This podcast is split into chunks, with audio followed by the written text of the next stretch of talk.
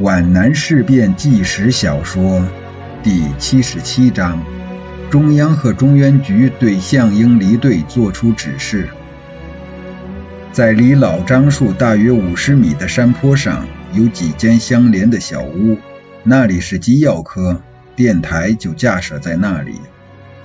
林志超猛然推开门，一脚跨进去，还没有看清人的面孔，就劈头问了一声。军首长没有到这里来吗？他有些慌乱。机要科的人员都吃惊地注视着作战科长，以为发生了什么紧急情况。古雪清有些奇怪，他说：“你不是跟首长们在一起的吗？”林志超并不回答古雪清，又问：“他们没有要你发报给中央吗？”机要科的人全都警觉起来，这个问题太尖锐了，太奇特了。太不寻常了，林科长，出了什么事？啊，没有什么。林志超懊丧地向他们摆了一下手，退出门外。但他又想起了点什么，重又推开门，没头没脑地说：“军长在徐家祠堂，你们有事就去找军长。”这又是石破天惊的几句话。古雪清追上来，想问个究竟。林志超向他低声说。你快去报告军长，就说向副军长他们找不见了，我现在正在找。说完就匆匆走了。林志超按照妹妹指的方向往前走，在谷口上见到有一簇房屋，大约有五六户人家。他走进靠路边的一家，这里面是教导总队的医务室，房屋里躺满了伤员。他觉得来的不是地方，正想退出，几个医护人员扬起脸来，他看到了郑芳雪。林科长，郑芳雪惊喜地叫了一声，急急向他走过来。你怎么有空到这里来？这虽然不是交流感情的时候，但他看得出郑芳雪那美丽的眼睛里是那样一往情深，那里面有千言万语。哦，我是想问问你们，军首长到这里来过没有？刚才我跟孙医生去那边。郑芳雪搞不清东西南北，只是用手指了一下，看见向副军长带着十几个人沿着左面的山沟走了。真的？走了有多久了？大约一个小时了吧。孙医生插进来说：“好像，好像，好像什么？”作战科长急得跺脚，大声叫道：“好像换了便衣。”这是一声炸雷。胡说！林志超心焦如焚。天这么黑，你能看见个屁？他丝毫不理会这种少有的粗话所引起的惊愕，转身冲了出去。这是怎么回事呢？他自言自语地说：“换便衣？不可能，不可能！一定是该死的孙医生看错了。”可他非常心虚，不敢再让郑芳雪来证实。他镇定了一会儿，碰到了工兵连的哨兵。哎，林科长，哨兵认识他。你你们往哪里？林志超口吃了，带我到连部去。工兵连长王自忠正在灯下擦枪，他急忙站起来叫了一声：“营长！”林志超一把揪住他的沾满机油的手，拉到一边，悄声地说：“你带二排长向西南方向去找向副军长、袁主任、周副参谋长他们，让一排长在家负责工作，派三排长给我。”出了什么事？王自忠惊骇地瞪大了眼睛。林志超用两句话做了说明。那全连出动不更好吗？不行，现在还什么都不清楚，不能让部队知道。你向西南高岭方向，如果有什么情况，立即报告军长。他在徐家祠堂。林志超带着工兵连的三排长向东南披岭方向找去。他们打着手电，沿着沟边，趟着齐膝深的荒草，穿出山沟，看到一间孤立的茅屋里透出火的微光。在这里，他们碰到了随军行动的东南局副书记梁普。林志超在陈家祠堂的新年庆祝会上见过他，他那洋娃娃似的白皙的圆脸，只要见一面也就记住了。经过几天的奔波，竟然没有变瘦变老。糟糕！梁普的脸变得更白了，两只胖胖的小手脚扭几下，喃喃地说：“太糟糕了，军长呢？你从他那里来？”林志超简单说明寻找的过程。这样，梁普说：“这样的黑夜寻找太困难了，我们还是快去见军长吧，这是大事，要快些报告中央才行。他们回到徐家祠堂时，已经是一九四一年元月九日凌晨三点了，雨仍在淅淅沥沥、时断时续的下着。不要发得太急。叶挺握着手杖站在火堆旁边，好像凝视着远方。要把情况搞确凿。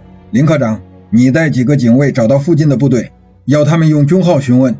又转向古雪清，你回去让机要科把电台搬到祠堂旁边的厢房里来。二十分钟后，军号响了，有几处军号在呼应。查询毫无结果，王自忠也回来了，没有找到。军长，发报吧。梁普看了看夜光表，建议说：“现在已经是凌晨四点了，今天是几号？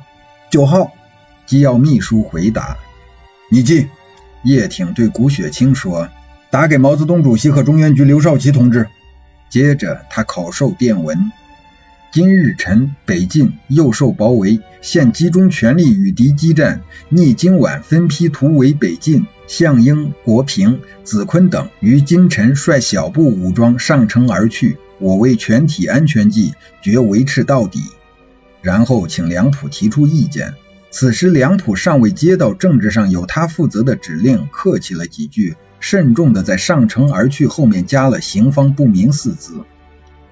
祠堂里的气氛是严肃的。林志超布置了侦察与警戒后，精疲力竭，再难支撑，挤在火堆边的草铺上睡了。他九点钟醒来，中央尚未回电，便草草吃了一块饭团，准备乘马去前线部队。郑东升忽然赶上他，交给他一根纸条，他以为是郑芳雪的，结果却是妹妹的。哥，你可要保重。他仿佛听到姑娘的一声惨叫，只觉得眼前一阵发黑，天地有点倾斜。姑娘多次的爱情俯冲，都撞到冰冷的花岗岩上。他未曾想到这句诀别式的话，却像山崖崩塌、巨石乱滚，是那样猛烈的撞击了哥哥的心。林志超心中涌起了无限依恋之情，他怀着一种失落感翻身上马，可是上了三次他才上去。哥，你可要保重。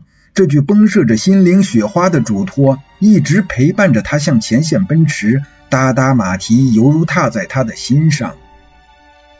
上午九时，中原局先与中央给叶挺、梁普回电。向元州不告而去，脱离部队甚为不当。即在以前，他们亦有许多处置不当、违反中央的指示，致造成目前困难局面。望你们极力支持，挽救危局，全力突围走苏南，并指令二支队接应。叶挺手指电文，百感交集。望你们极力支持，挽救危局，这十一个字给他一种压迫感。梁普一直没有过问过部队的事情。这副重担将压在他的肩头，名副其实的临危受命。他庆幸的是从项英的置办下解脱了出来，可以自由的伸展手脚了。这个太突然的变化使他一时难以适应，全军的命运全都委托于他，在一种使命感的高压之下，产生了一种从未有过的孤寂与恍然。他明白。战局大势已定，回旋的余地已经很少了。指挥才能是多方面的，有的能攻，有的善守，有的长于夜战，有的长于偷袭，有的用兵多多益善，有的却只能带一支游击队，有的善于正规作战，有的长于游击战争，也正像棋盘上对阵的棋手，有的善用炮，有的善用马。叶挺的困惑正在这里，像这样的处境、这样的对手、这样的局面，他没有经历过。严格的说，他的军事实践是有限的。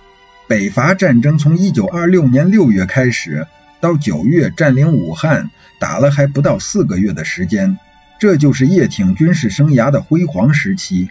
南昌起义、广州起义都是败仗，而且时间是很短的。像广州起义发起到失败，也只是三四天的事情。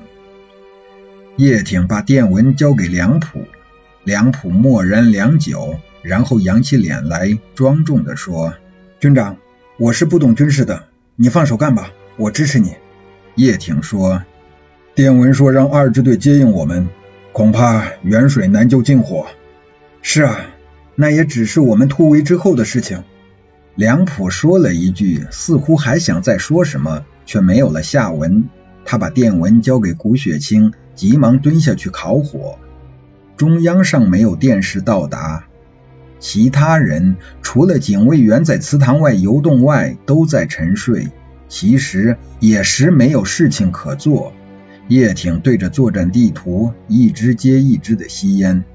大约十一点钟，林志超骑马回到徐家祠堂，向叶挺报告敌情：四十师在我背后，七十九师和五十二师在我侧后左右两翼。我们正面是幺四四师，右侧是幺零八师，左侧是新七师。我情：一纵队的两个团杳无音讯，赵令波也无消息。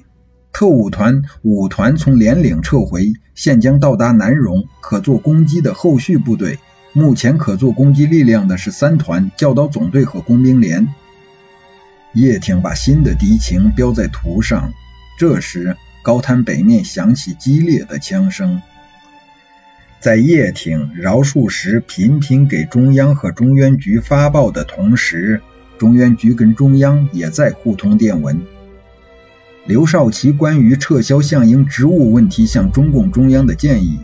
一九四一年一月九日，项元在紧急关头已离开部队，提议中央明令撤项职，并令小姚在政治上负责，叶在军事上负责，以挽危局。如何？望急复。无论如何，再不能让项继续负责了。早撤职一天，早好一天。刘少奇的电文是愤慨的、激动的。认为皖南新四军的危急状况显然是由于项英的种种错误造成的，关键时刻动摇离队撤职是合理的、公正的。